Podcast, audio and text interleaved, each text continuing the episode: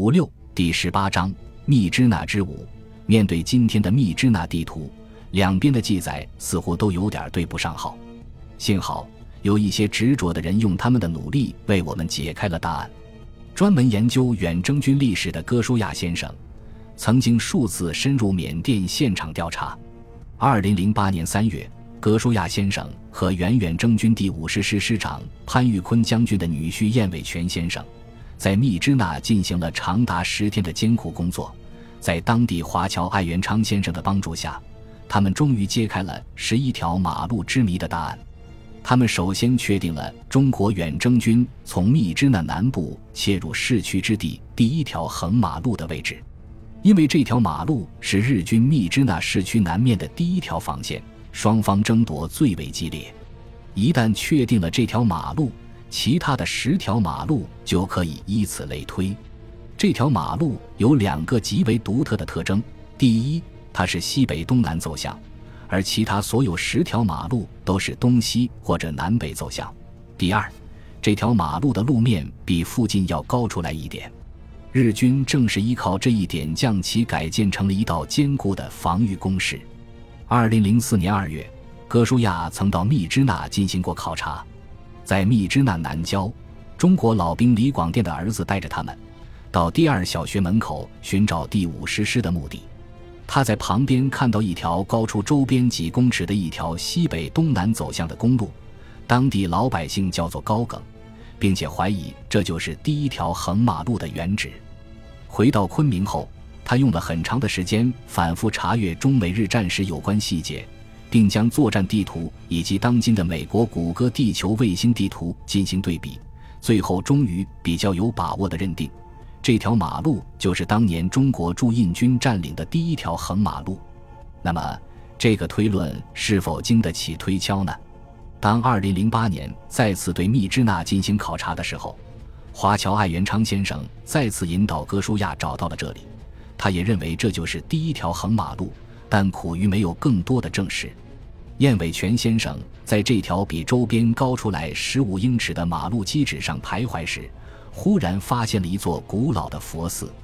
略一对照，对这片战场的资料了如指掌的燕先生立即认出缅仁寺。缅仁寺正是第一百五十团在攻克第一条横马路时遇到的日军最坚固支撑点。激战中。第一百五十团团长黄春成上校战死沙场，但中国军队在白刃战中没有退缩，终于把困守在这里的日军消灭殆尽。守卫第一条横马路阵地的日军上藤中队上藤井四郎中尉以下全军覆没。激动的燕先生大叫起来：“缅人寺！”资料记载，第一条横马路旁边有缅人寺，南面还有碾米厂和教堂。这三个要点果然都在这条高梗公路的旁边。热带民族懒散的习性，让他们在重建密支那的时候，没有费时费力重新设计城区，而是一切依旧。这一点让考察工作变得比预想中容易。找到了缅仁寺，也就确定了第一条横马路的位置。一九四四年七月，这里正是日军南部防线最坚固的屏障。总攻之前。在这里牺牲了许多中国士兵，其中一次战斗中就有两个连的部队全军覆灭。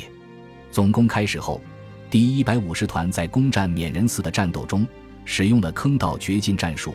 日军在发动肉搏反击失败后求援，虽然得到一个工兵分队的支援，但依然抵挡不住第一百五十团猛烈的进攻。在战斗最后时刻。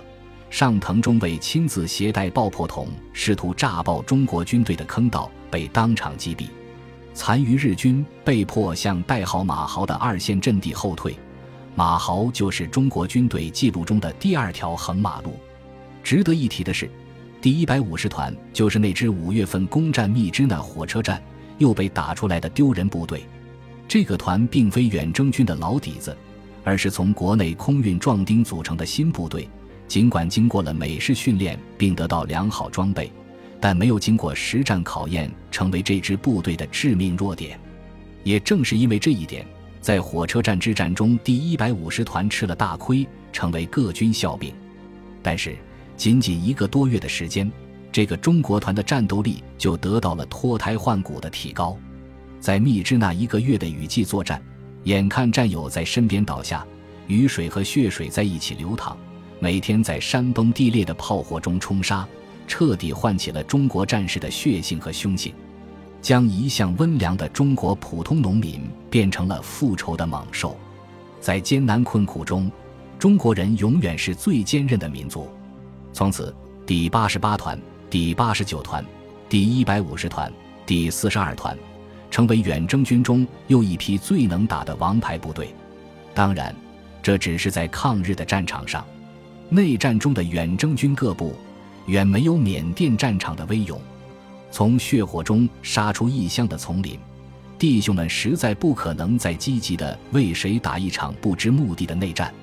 他们最终也不是所谓的职业军队，他们只是拿起枪的普通中国男儿。只有当他们有着值得用生命换取的目标，他们才会义无反顾，天下无敌。一如缅北战场上的回家，一如抗美援朝中的保家卫国。第一百五十团的脱胎换骨，不禁让笔者想起了百团大战中的彭德怀元帅。在这次战役后，彭德怀曾经受到不少批评，认为他违背了八路军避实击虚的战略原则，打了过多的硬仗，损失太大。但是，跟随彭德怀多年的老部下、特务团团长欧志富道出了此战的真谛：八路军是坚持敌后抗战的主力军、正规军，不但要会打游击，必要时也得猛攻坚守、顽强拼杀，敢于啃硬骨头。这应该是彭德怀的心声。这位中国元帅认为，百团大战对于八路军三年的抗战工作是一个具体的检阅，对于八路军战斗力是一个新的提高。这一战役，虽然在历次血战中被八路军伤亡很重的一次，但却真正锻炼出了一批能够打硬仗的队伍。当时担任山西抗日决死队政委的薄一波，谈到此战中最艰苦的关家坳之战时说：“彭老总向我调两个团参加战斗，我是积极的。战斗中损失固然大，但这两个团也打出来了，成为决死队战斗力最强的两个主力团。”一支真正能战的部队必须经历血与火的考验，这一点对于任何一支军队来说都是不变的真理。突破第一条横马路后，日军在市区组织巷战，并进行猛烈反击。第一横马路和第二横马路之间的战斗持续了整整十天。然而，丸山大佐的反击终于因为兵力的枯竭而失去冲力。七月十五日后。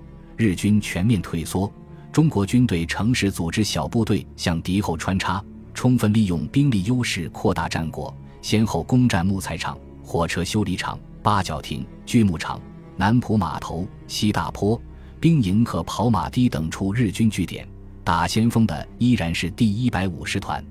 与此同时，史迪威也认识到前期急于求成的进攻事倍功半。转而赞成郑洞国稳扎稳打的攻击方法，并在雨季的间隙运来大量补给，特别是迫击炮和榴弹炮的炮弹。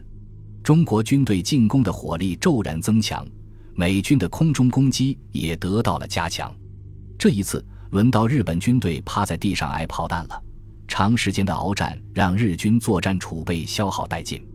到了七月份，每门炮每天只能有十一发炮弹的限量了。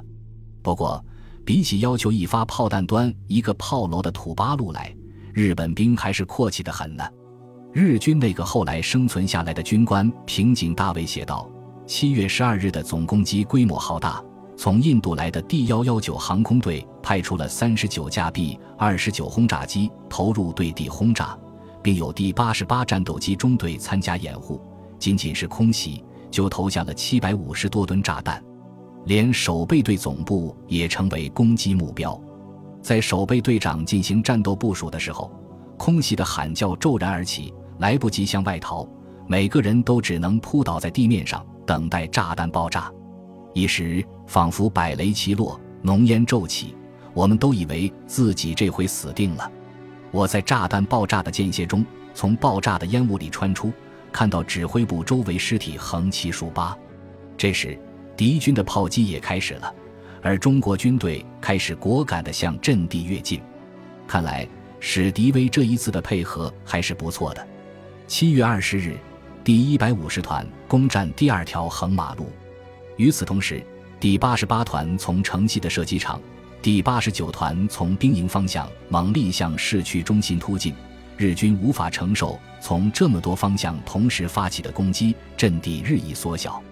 七月十四日正午，中国军队已经从东侧绕到火车站背后的铁道线上，切断了日军主力与火车站守军的联系。在双方结合部上据守的青木守备队被全歼，指挥官青木轻易中尉战死。